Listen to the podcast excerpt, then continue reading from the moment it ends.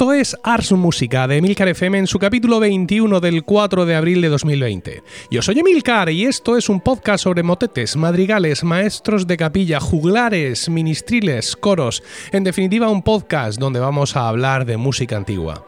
No somos el podcast más regular en publicación, pero nuestra voluntad es inquebrantable y tratamos siempre de aportar algo interesante cuando publicamos algún capítulo. Queríamos hacer un programa de cara a la Semana Santa y qué mejor día que hoy, sábado de pasión, para grabarlo y publicarlo. Las circunstancias que nos rodean a todos hacen imposible que este podcast se grabe como siempre, con todos nosotros en torno a una mesa, compartiendo espacio y sensaciones. Así que vamos a hacer algo muy habitual en los podcasts, pero que nosotros no hemos hecho nunca, que es grabar en remoto. Mirándome fijamente como búhos a través de sus webcams, tengo a todos mis compañeros. De Ujaldón, buenos días. Hola, buenos días. José Miguel Morales, buenos días. Buenos días, Emilcar. Y Manuel Soler Tenorio, buenos días. Hola, Emilio, buenos días. La música antigua tiene en su repertorio una cantidad ingente de material sacro dedicado a la Semana Santa. En este podcast hemos hablado, sin ir más lejos, de la música para Jueves Santo, de los responsables de Tinilas de Victoria y en etapas anteriores hemos hablado mucho de este tipo de música. Hoy queremos traeros algo especial, un capítulo dedicado íntegramente a una de las más impresionantes obras de Tomás Luis de Victoria, incluida en su oficio de Semana Santa, el himno Vexila Regis Prodeunt. Esta magnífica obra ha formado parte del repertorio de nuestro coro, Ars Música, durante 20 de los 24 años que duró nuestra andadura. Quizá esto haya motivado que nuestro compañero Manuel, este que está tosiendo pensando que no sale en la grabación, le hiciera como tema para su trabajo de fin de máster. Así que, ¿quién mejor que él para abrir fuego nuestra conversación de esta mañana? Manuel, por favor, cuando quieras. Bueno, pues os voy a contar básicamente lo que fue la presentación que hice de mi TFM. Y luego ya me gustaría comentaros algunas cosas que, bueno, por distintos motivos no, no conté allí, pero que sí que me gustaría compartir con vosotros. Eh, bueno, primero voy a contar por qué lo elegí. En, los más de 20 años que estuve como coralista, Tomás Luis de Victoria fue uno de los compositores con los que más he disfrutado cantando. Y su Vesila Regis, una de las piezas que más me ha conmovido. Así pues, este trabajo nació de esta experiencia y es un intento por comprender qué es lo que hace tan expresivo el lenguaje de Victoria y por qué piezas como la que he analizado provocan tanta emoción tanto en el intérprete como en el espectador. Por otra parte, este Vesila Regis está estructurado en, distintas secciones, con lo que nos encontramos en este himno muchos de los distintos recursos que utiliza Victoria a la hora de componer. Entonces, los objetivos que, que pretendía Comité FM fueron, en primer lugar, investigar sobre el estilo del compositor y comprobar qué influencia tuvieron en el mismo dos movimientos especialmente relevantes en su época y en la ciudad en la que habitaba, que era Roma. Nos referimos a la contrarreforma y al humanismo. El Vexila Regis, a seis voces, está compuesto utilizando como cantus firmus un canto llano de la tradición hispánica, por lo que otro objetivo es investigar sobre esta tradición y analizar el Vesila Regis en cantoyano para ver cómo pudo influir en la posterior composición polifónica. En tercer lugar, y seguramente el objetivo más importante, el objetivo era analizar el Vesila Regis morispano a partir de la retórica musical y señalar todas las figuras retóricas utilizadas por el compositor, intentando describir cómo y por qué las utiliza vamos a comprobar que la utilización de las figuras retóricas siempre va a estar supeditada al texto y que se van a utilizar para intensificar el significado del mismo en cada momento. Por último, eh, vamos a analizar el Besira Regis de otros compositores, con el objetivo de comprobar si la utilización de figuras retóricas era algo habitual en la época o, por el contrario, algo específico del lenguaje de Victoria, para intentar, eh, finalmente intentar descubrir qué es lo que hace tan expresiva la música de este compositor. Lo primero que hice fue ver cómo estaba el estado de la cuestión, esto es, eh, todo el tema de las investigaciones sobre Victoria. La bibliografía sobre Tomás Luis de Victoria es muy extensa eh, y entonces encontré muchísimo material. Pero quizá las fuentes y los trabajos que más utilicé y que más útiles me fueron, fueron las dos publicaciones que José Ignacio Suárez García eh, tiene sobre el tema de la retórica en mi historia. Y este TFM estaba muy inspirada en ella. En esos dos trabajos, el autor se ha acercado a los responsables de Tinieblas y al oficio de Funtorum desde la retórica musical, realizando su análisis a partir de las figuras retóricas de Burmeister, de un modo parecido al que he hecho yo con el Vesila Regis. También me gustaría destacar la web del Centro de Estudios Tomás Luis de Victoria, ya que ha sido un centro neurálgico desde el que cotejar ediciones, publicaciones, traducciones o consultar su biografía. Además, esta web cumple una importante misión de divulgación y desde mi punto de vista esta labor de divulgación es muy necesaria y diría que fundamental en nuestros días. El trabajo lo dividí en cuatro capítulos, con una introducción y unas conclusiones. En el primer capítulo se estudia el Concilio de Trento y la influencia del mismo en el estilo de Victoria. Posteriormente se explica el nacimiento del humanismo, cómo éste propició la recuperación del arte de la retórica y a partir de aquí cómo se aplica la retórica a la música, dando lugar a la retórica musical, para acabar comentando el tratado Música Poética de Burmeister, que será el, en el que me baso para los capítulos 3 y 4. En el capítulo 2 se repasa la historia del himno Vexila Reis y la tradición del canto hispánico, para concluir analizando el canto llano en el que se basa Victoria para componer su Vesila Rey Morispano. En el capítulo 3 analiza Vesila Rey Morispano secuencialmente, esto es, desde el principio hasta el final, y voy describiendo todas las figuras retóricas conforme van apareciendo, relacionándolas siempre con el texto que describen. Este análisis está basado en las figuras retóricas del Tratado Música, Poeta de Música Poética de Burmeister, eh, por la importancia que tuvo este tratado y por la cercanía en el tiempo a la composición del Vesila Rey de Victoria. Por último, en el capítulo 4 analizó cinco Vesila Reyes, los de Cristóbal de Morales y Orlando y Lasso, que son anteriores al de Victoria, tres contemporáneos al mismo, otro del propio Victoria, compuesto cuatro años antes, el de Guerrero y el de Palestrina, y estos análisis nos sirven para comprobar si estos compositores hacen también uso de las figuras retóricas y si las utilizan del mismo modo que Victoria. bueno, a ver, evidentemente, pues el.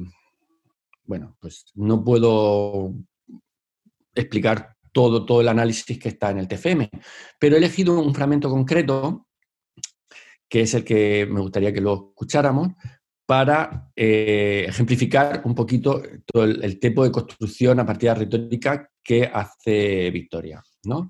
Entonces, el fragmento que he elegido es en la tercera mm, estrofa polifónica, cuando dice Oc passionis tempore. Eh, las pasiones del mundo. ¿Cómo ejemplifica Victoria las pasiones del mundo? pues para empezar, utiliza una hipérbole. La hipérbole es cuando la línea melódica asciende a la parte, digamos, más alta del registro. Concretamente, el tenor y el bajo están alcanzando unas de sus notas más agudas y el bajo además mediante dos saltos de cuarta consecutivos que son bastante excepcionales. Eh, además, el bajo está cantando el si bemol, la partitura entera está sin alteraciones y a partir de una pazopoeia, que sería la alteración distinta de las que, digamos, propias del modo, eh, Victoria refleja este momento con el si bemol para marcar una diferencia.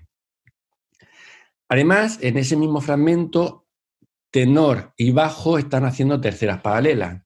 Las terceras paralelas o los falsos bordones en general se utilizaban, aunque ahora mismo digamos que con el tiempo fueron un recurso muy habitual, en la época ejemplificaban la falsedad y la culpa.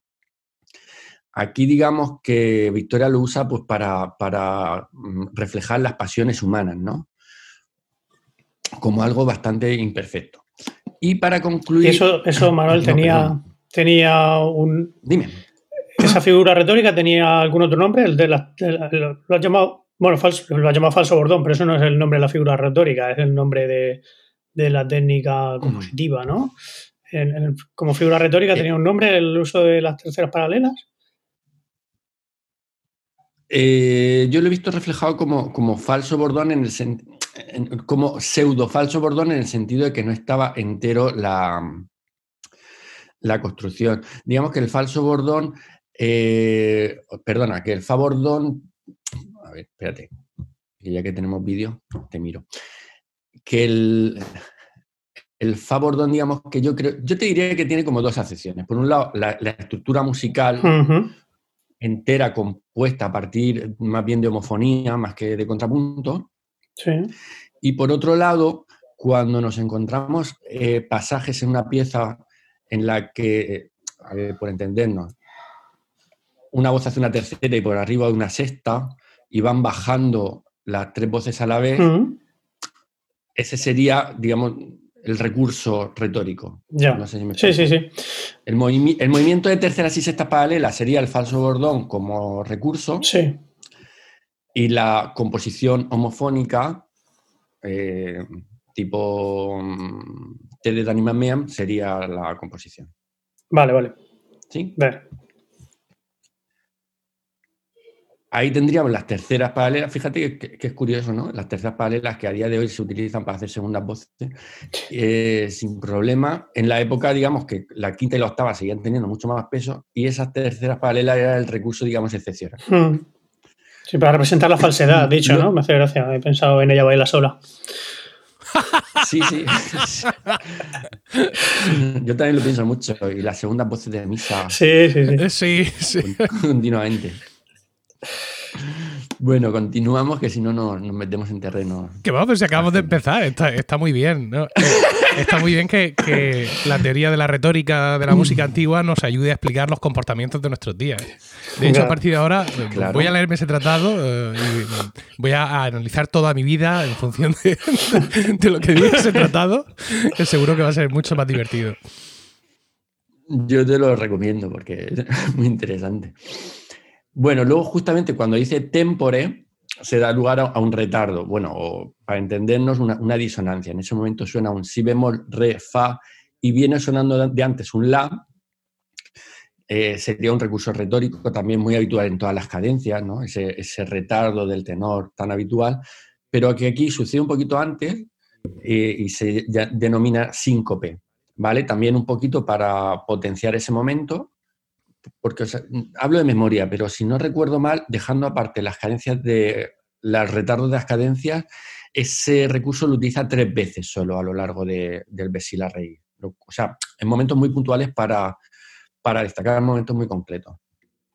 Y lo que sí que es muy excepcional es la semicadencia, bueno, para entendernos sin términos musicales, eh, digamos que cada estrofa del Vesila Regis siempre cadencia de la misma manera, y aquí, digamos, tocaría una cadencia en Fa, y sin embargo este es el único momento en que el, acorde, el acorde en el que reposa es un acorde de La mayor, ¿vale? Sería eh, la última recurso retórico de alguna manera para ejemplificar este, este momento. Y si os parece, Emilio, podemos escucharlo. antes de escucharlo, me gustaría comentar otro pequeño detalle que es muy interesante. la versión que, he elegido, vale, es la de... La colombina. Sí, la colombina, pero con el gregoriano, con el canto llano que hace Escola Antigua, dirigida por Juan Carlos Asensio. ¿Por qué esto y por qué vamos a escuchar también ese fragmento? Porque si Victoria tiene transcrito en su vexila el canto llano, realmente este tiene algunas diferencias con el canto llano original eh, en el que se basa. Y Juan Carlos Asensio, que como todos sabemos es un especialista en, en canto llano y gregoriano, para esta grabación no coge la transcripción de Victoria, sino que se remite al original que, como ya os digo, es un poquito distinto y, si no conocéis la versión, desde luego notaréis alguna. Yo la escuché anoche y dije, madre mía, si esto no es lo que yo he cantado en el, en el canto llano. o sea que sí. Claro. Efectivamente. Vale, eh, escuchamos el canto llano y justo después viene el fragmento en el que se refleja el Oc Venga, pues vamos con ello.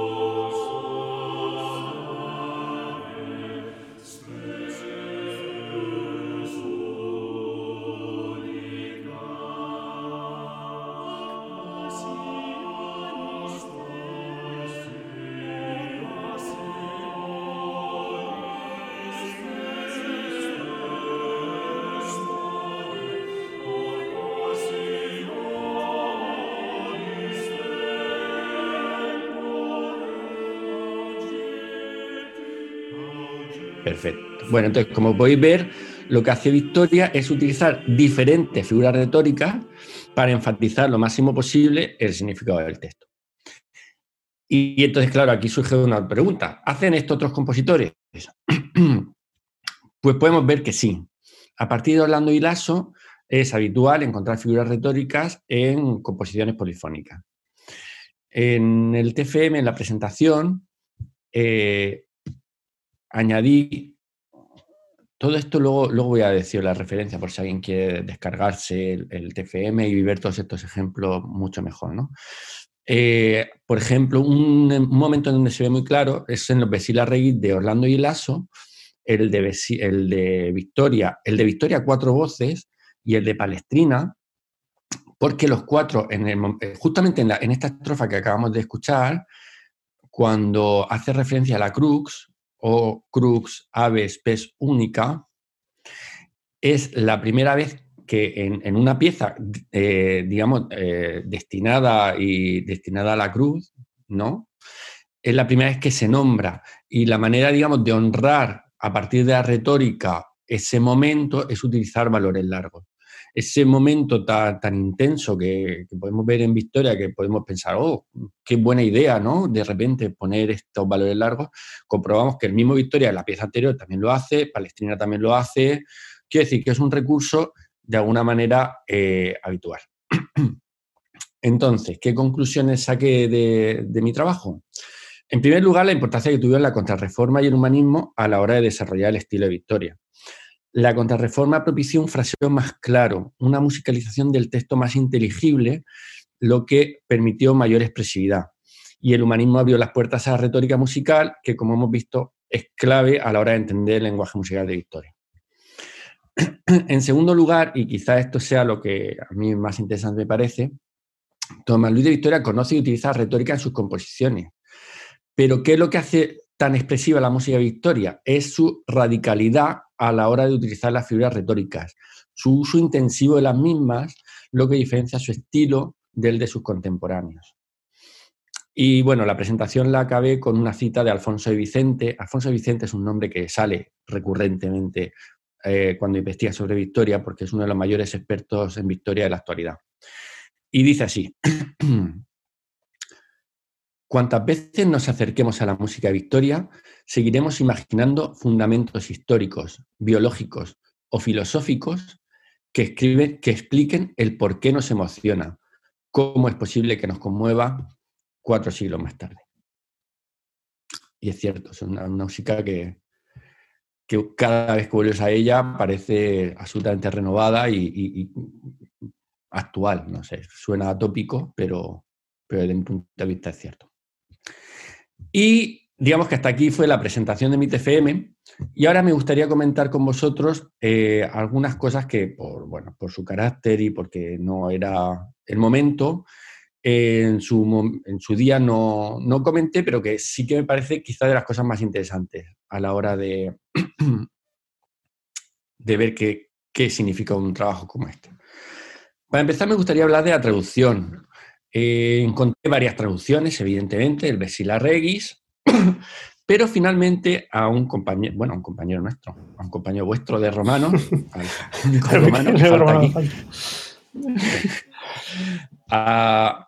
eh, le pedí a nuestro amigo común Paco Pérez Cartagena una nueva traducción. ¿Por qué le pedí una traducción? Porque para mi trabajo necesitaba una traducción eh, muy centrada en lo literal, que fuera digamos, traduciendo casi casi palabra por palabra con su significado.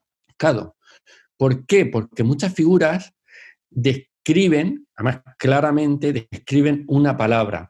Entonces, claro, en el momento en que se busca un significado global de la frase, se pierde todo el trabajo retórico que hace Victoria sobre palabras determinadas.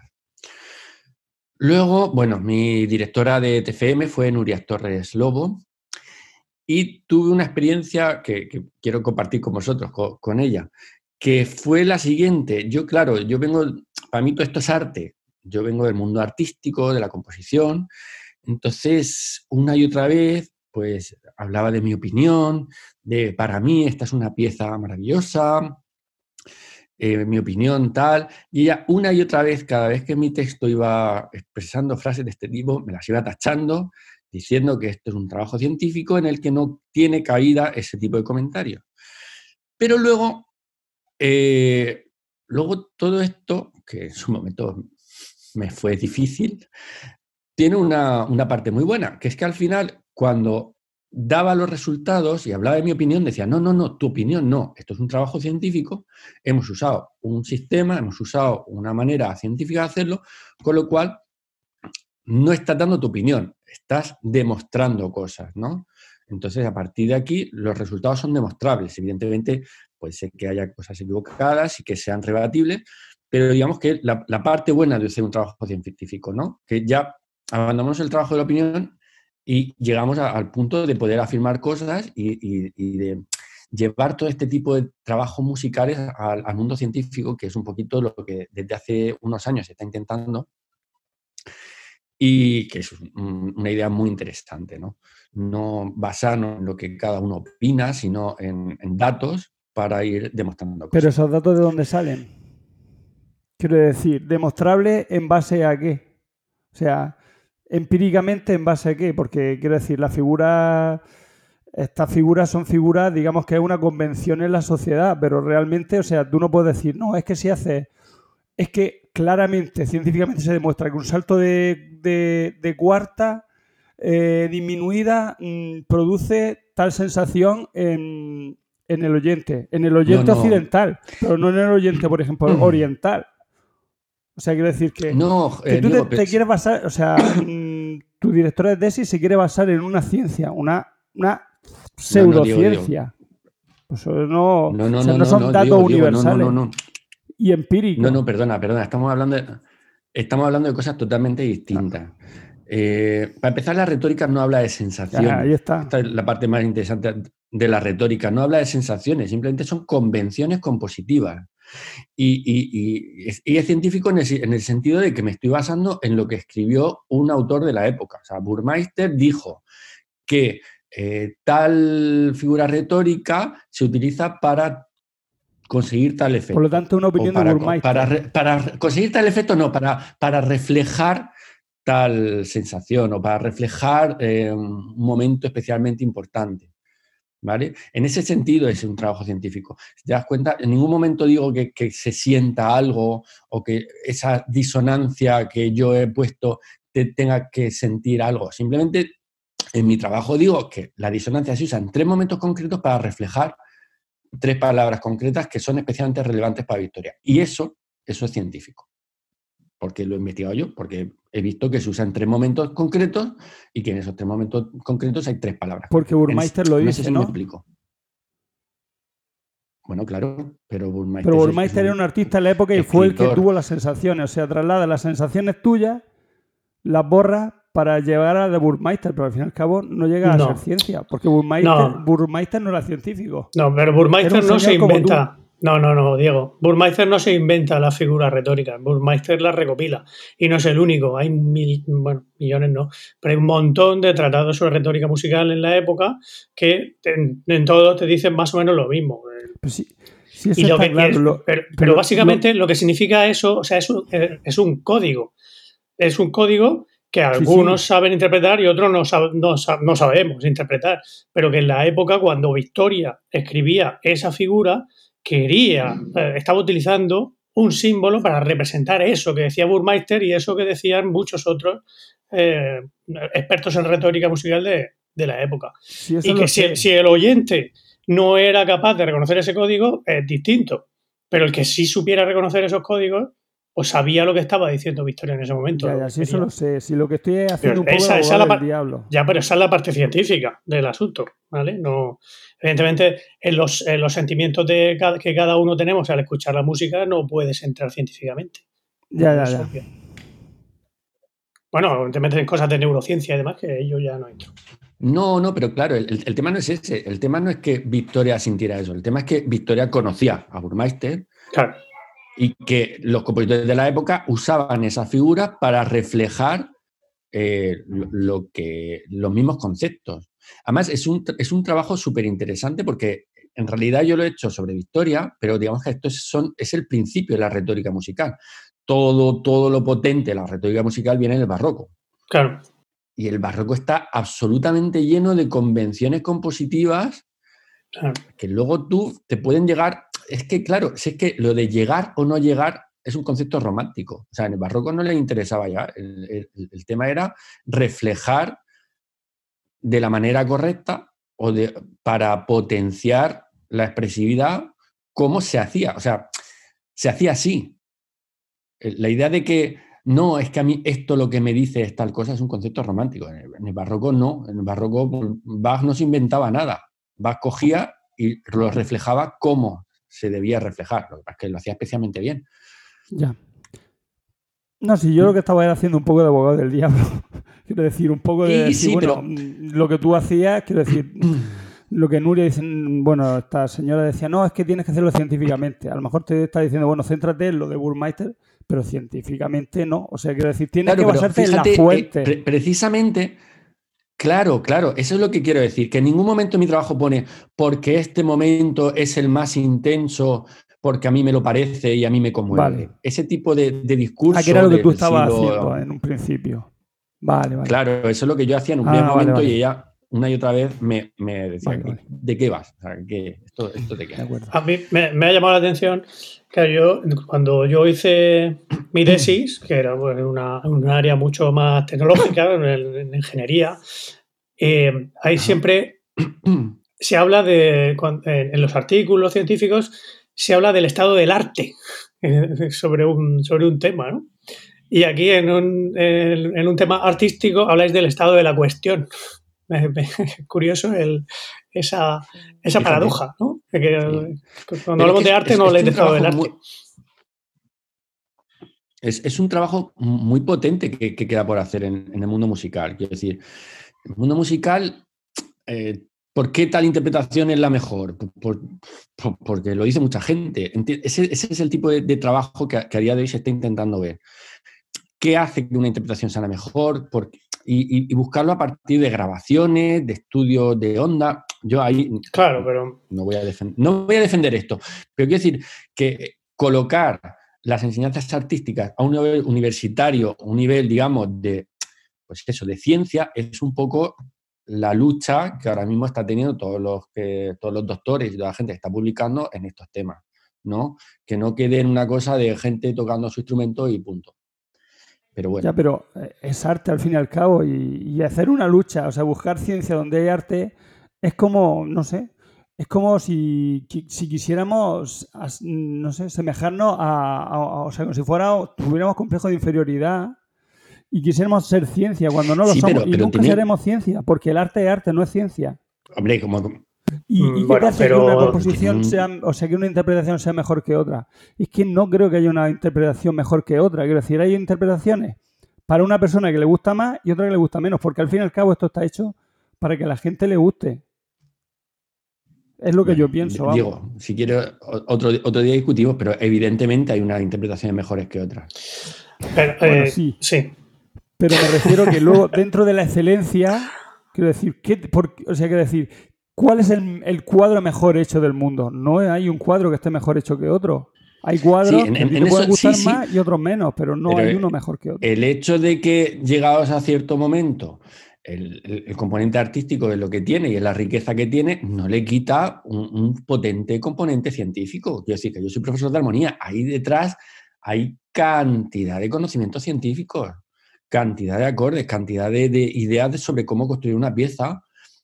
A mí siempre me gusta hablar no, pero ejemplo, de la es física. arquitectura. Estamos hablando de La física. arquitectura es arte, No estamos la hablando, o arquitectura sea, es arte, pero, pero el edificio no se puede caer. Y, eh, hacer un edificio también tiene un po- componente científico, ¿no? obviamente. pero también es arte. Pues, pues ese dentro de los obviamente es el que claro, estamos, también hay- digamos, hay química. Pero la química es- es, ese, es ese un- obviamente es algo rechazado, quiero decir, totalmente mm, es la base, pero, pero es mm, da igual que tú el azul lo hagas con lapislázuli que lo hagas con azul cinabrio, no sé qué, no sé los nombres ahora mismo, porque no soy tampoco pintor. Quiero decir, mm, lo importante es que el azul este, quede bien en la composición. entiendo, entiendo lo que dices, pero lo que te digo es que también hay un componente científico. Ya, ya, sí, si no te digo que no. Además de. Además. A ver, pero, eh, eh, de, José, tú eres historiador. hablar hoy, fíjate. De José, tú eres historiador. La historia, la historia es una ciencia, ¿verdad? sí, una ciencia humana. Es una ciencia, pero es una ciencia que se basa en, algo que no es científico de por sí, pero es un acercamiento científico a algo que no es algo científico de por sí, ¿no? sí, sí, sí, vuelvo a decir que estoy volviendo a ser abogado del diablo en este caso. Ya, ya, pero bueno, yo, yo soy abogado de Dios en este caso. ¿Quién lo hubiera dicho? Fíjate, tiene que venir Dios a, usarme. Bueno. Sea. Hay, hay, hay, una cuestión, Manuel, si te parece, antes, antes de seguir, eh, de todo esto que estáis hablando, y de, lo derivado de la, lectura de tu TFM, hay una cuestión que a mí siempre me, llama la atención y es hasta qué punto ellos eran, digamos, plenamente conscientes de todo esto. No sé con quién de vosotros lo hablaba, me parece que fue en una grabación de Estar locos estos romanos, una grabación reciente, porque este chico youtuber que hace análisis musicales, eh, Altozano, Había hecho un análisis musical eh, tremendo del álbum de Rosalía. ¿no? Explicando toda la retórica, todas las influencias, todo lo habido y por haber. Y ella había contestado que, que bueno, que muy bien, pero que, que básicamente no. O sea, que, que, vamos, que le había salido del alma, por así decirlo, y que no había tenido en cuenta eh, todo eso, eh, todo eso que, este hombre sí había encontrado, sí había encontrado en su música. Entonces, bueno, en el caso de la música, en la música clásica, en la música del Renacimiento, y entiendo que en periodos posteriores también, eh, está claro porque, como ha dicho José Miguel, tenemos tratados de la época que recogen, digamos, la, la teoría de la época. Pero no sé hasta qué punto los compositores como, como Victoria utilizan todos estos recursos de una manera mm, plenamente consciente o está tan metido en su lenguaje que realmente eh, no son capaces de identificarlo. Eh, o, por lo menos de, decir, oh, mira, voy a usar aquí, ¿qué dice el texto? Es el momento, sino que es algo que le sale de una forma como mucho más natural, algo que sostiene un análisis científico posterior, porque es el idioma que hablan, pero mm, básicamente estamos pasando de hablar de música a hablar eh, de, traducción de idiomas, por así decirlo. Es decir, esta gente habla un idioma concreto, un idioma musical concreto, un dialecto dentro de lo que es el idioma musical. Los teóricos de la época se dan cuenta y crean claves para interpretarlo.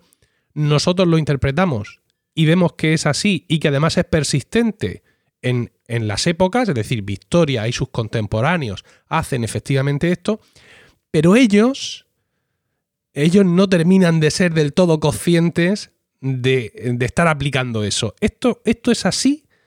¿O realmente ellos tienen una visión mucho más científica de la que yo en estos momentos mm, les quiero asignar? Pues mira, es una pregunta muy interesante y, que no tiene una respuesta clara y unívoca, ¿no? Porque a, mí mismo me, ocurre cuando compongo que dicen, pero entonces aquí, ¿por qué has usado este acorde? Digo, yo, no, es que yo cuando compongo no estoy pensando en qué acorde estoy usando.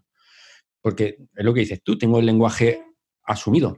Y también nos pasa mucho con, cuando analizamos Bach, que tiene muchísimas imitaciones, y llega un punto en que los mismos alumnos que tres semanas antes no sabían lo que es una imitación, empiezan a ver imitaciones que no, es que aquí en el compás 3 está lo mismo en el compás 18, pero da la vuelta boca abajo y sumando 3. Dices tú, mm, quizá está ya entrando en el mundo de la paranoia, porque esto parece un poco complicado que, que lo pensara. Eh, no te puedo dar una respuesta general, pero te voy a dar una respuesta específica de Victoria. Yo, después de analizar el Besira Reyes, creo que hay un altísimo componente teórico en esta pieza. Muchísimo. Hay muchísimos saltos de octava en momentos muy concretos, muchas notas muy largas en momentos muy concretos y muchas cosas muy pensadicas. Otra cosa que lo que realmente hace grande a Bach o lo que hace grande a Victoria es que donde otro compositor coge el recurso retórico y lo plasma y ya está, Victoria tiene un dominio, una capacidad, una sensibilidad un, como diría Diego, un componente artístico eh, difícilmente mm, eh, definible que hace que donde otro, porque claro, el, fragmento este, que os he dicho que usan varios Reggae, claro, yo lo he escuchado. Y la sensación, el mismo recurso retórico, la sensación que te produce en el de Victoria, bueno, lo mismo es porque lo conozco más, pero no está, no está en los demás. Victoria tiene una, un algo que hace que su música vaya más allá del recurso retórico. Pero desde luego la utilización del recurso retórico no es casual, yo diría que en ningún momento. O sea, desde el principio, que empieza con una imitación a dos voces, que luego imitan otras dos, Victoria estaba pensando en que iban a comenzar así. No, no le salió, lo pensó. Esta es mi opinión.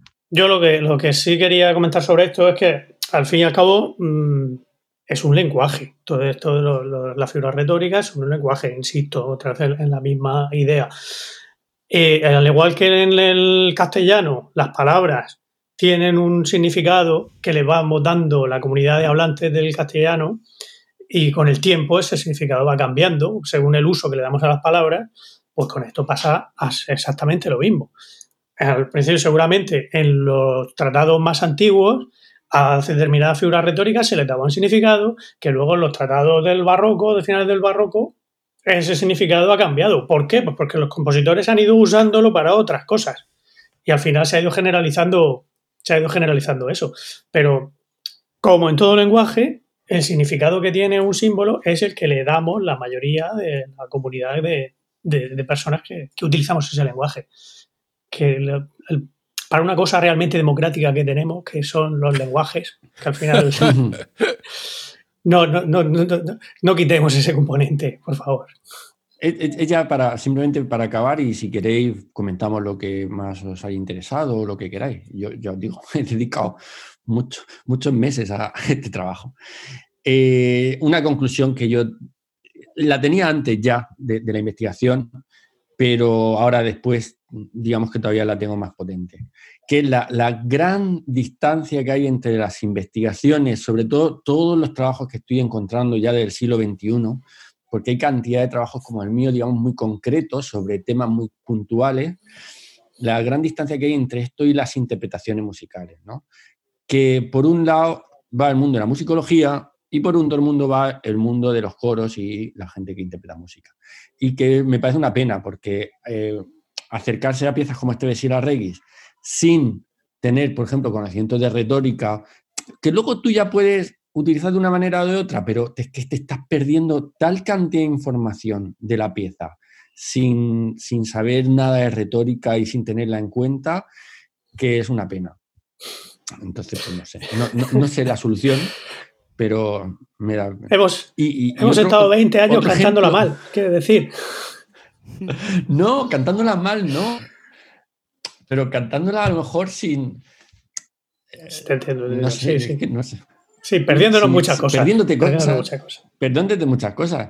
Es como, por ejemplo, todos sabemos lo que es la música ficta. Tú imagínate un coro que no sabe lo que es la música ficta y coge las partituras y, no hace nada de música ficta porque música ficta, ¿eso qué es? Pues dices, tú, hombre, te estás perdiendo. Que si esto no se cantaba así, ah, pues no sé yo, la partitura estaba así, pues la cantaba así. A que te daría dice, pues te estás perdiendo cosas, ni mejor ni peor. Bueno, sí, es peor, pero que sobre todo es... Básicamente peor. Pero hay, hay también una parte interesante y es que eh, cuando está bien escrito, aunque no sepas por qué, acabas haciéndolo. ¿Sabes? Es decir, que muchas veces la música te está conduciendo, hablabas del, retardo precisamente ahí cuando dice passionis tempore, aunque tú no sepas realmente lo que está pasando, ni qué está justificando, ni tengas, no ya tú, sino nadie en todo el coro, ni idea de armonía, ¿vale? todos sabemos que ahí está ocurriendo algo y es un, es un momento especial. Es cierto. algún cantante del coro de instituto me decía... Eh, cuando yo empecé a dirigir el coro del instituto, eh, Floria Blanca, y les ponía piezas muy sencillas, la primera vez que les puse eh, una obra de Victoria, la más sencilla que encontré, había una chica que me decía que, eh, que ella quería a partir de ahora cantar ese tipo de piezas y decía piezas que tienen emoción. habían estado cantando música muy diversa, muy divertida, tal, incluso alguna cosa de Juan de la Encina, cosas del Renacimiento, pero esa obra le parecía obras que tienen emoción. Y ella quería cantar eh, a partir de ahora ese tipo de, obras, ¿no? Y, eso, pues efectivamente, eh, sabiendo lo que pasa, lo disfrutas más, ¿no? Pero en muchas ocasiones nos encontramos con obras tan buenas que aunque no sepas exactamente lo que está pasando, pues disfrutas igualmente.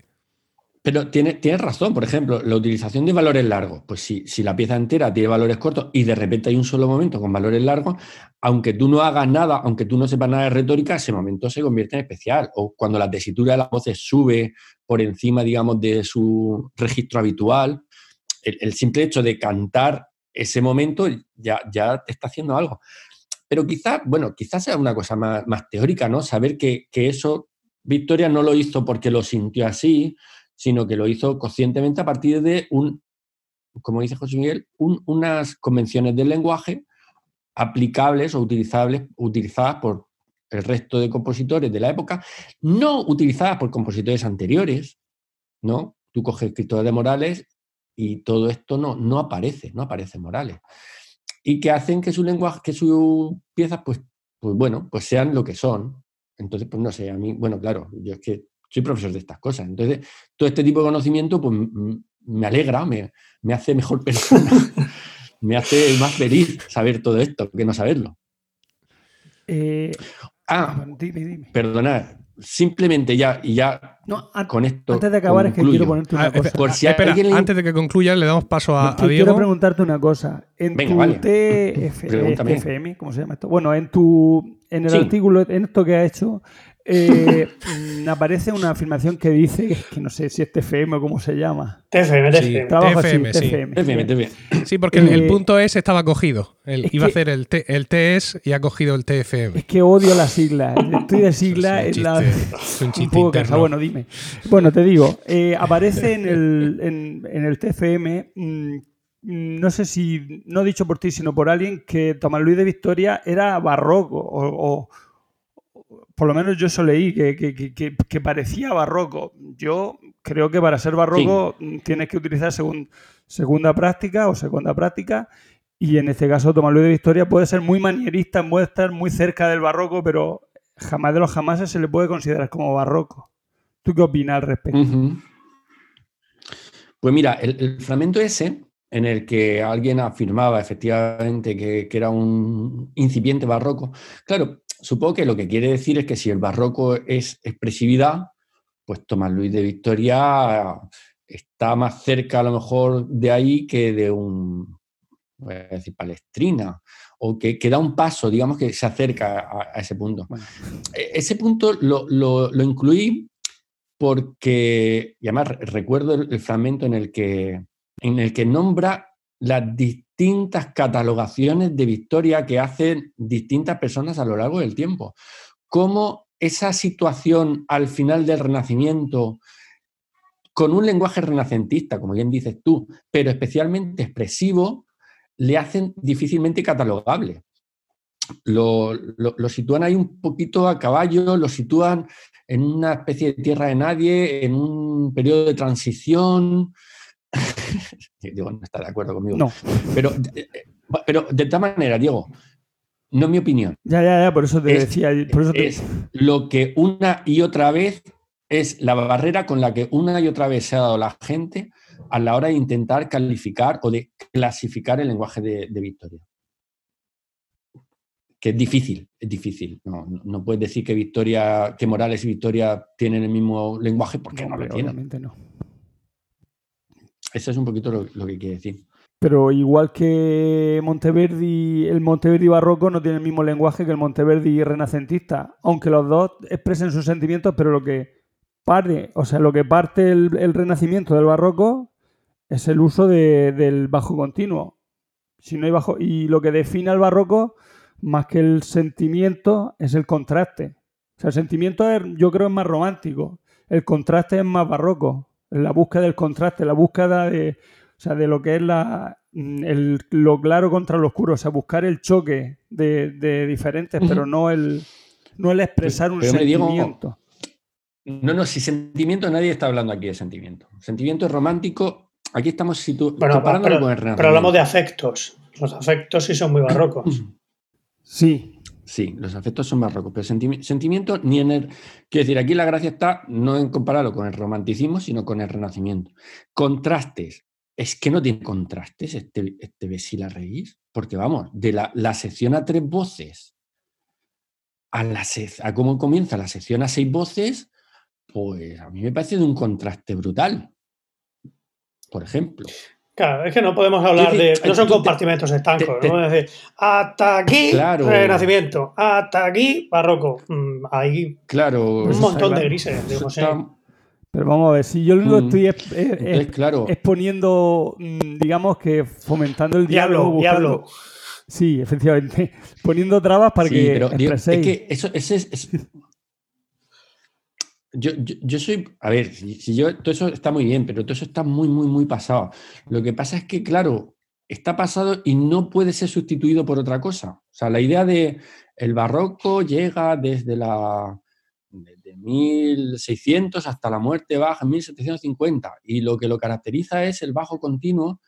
Eso, son, eso es Bukoffer, eso es Bukoffer escrito en 1950 y las investigaciones van muchísimo más adelante, pero no, las investigaciones no han sustituido esa afirmación por otra afirmación, sino que lo único que han hecho es, eso no vale. Vale, entonces, ¿cómo es lo que es barroco? No, no, no, es que el concepto de barroco, el concepto de barroco es un concepto que quizás no deberíamos usar. Pues muy mal, porque somos una civilización primitiva y necesitamos ídolos a los que adorar. No nos pueden quitar, no nos pueden quitar afirmaciones de ese estilo que han, que han supuesto nuestro alimento durante años y dejarnos que, en qué quieren que nos apoyemos, ¿en la razón? Sí. ¿En la ciencia? Pues eso.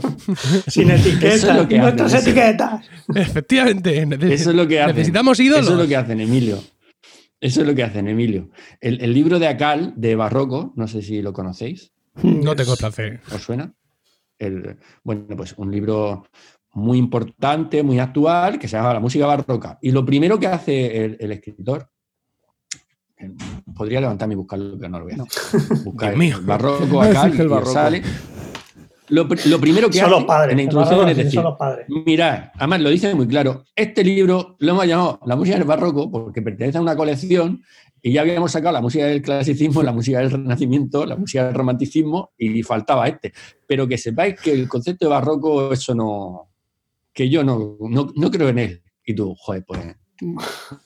pues me parece una sobrada por su parte, pero bueno. Has escrito aquí un libro de 600 páginas y no crees en ¿Es de Wendy Heller? ¿Puede ser? Se va a levantar. no, queríamos que lo hiciera. la música del barroco, de Wendy Heller y Juan González Castelao, el traductor.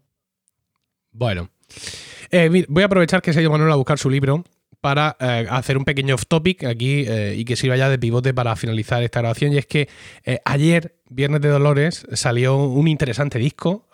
sí, siguen saliendo discos de música antigua. Esto es, esta, vida sigue funcionando así. Long play. Y es un disco de, de Tenebre dirigidos por Nigel Short es un disco muy interesante del cual yo ya he escuchado algunas piezas y eh, presenta las lecciones de tinieblas de Coupegan y los responsorios de el eh, de Jueves Santo de Gesualdo. Una mezcla ahí oh, bastante interesante.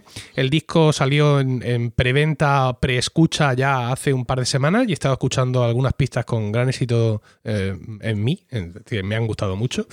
Y desde ayer ya el disco está disponible para comprar o para escuchar en las plataformas digitales de vuestro gusto. Así que, eh, bueno, que sepáis que eh, aunque muchos de nosotros seguimos escuchando las mismas grabaciones del año 94, del año 98 o, incluso las más modernas de 2004, ¿vale? Pero el mundo de la, música pues sigue dando, sigue dando sus frutos y siguen saliendo grabaciones nuevas y, en fin, cosas interesantes para echarse a los oídos. Manuel, has ido ya a tu vasta librería eh, y tienes en, en ti el libro. Háblanos.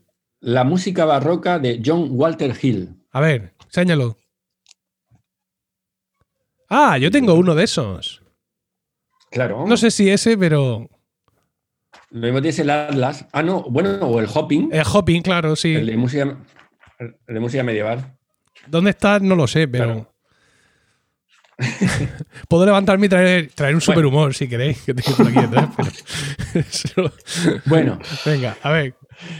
Para acabar, ya, Sí, dejáis. Sí, acaba, acaba. Que, que- que acabe yo no significa que no podáis decir más cosas vosotros luego. Que- yo quiero acabar diciendo Venga.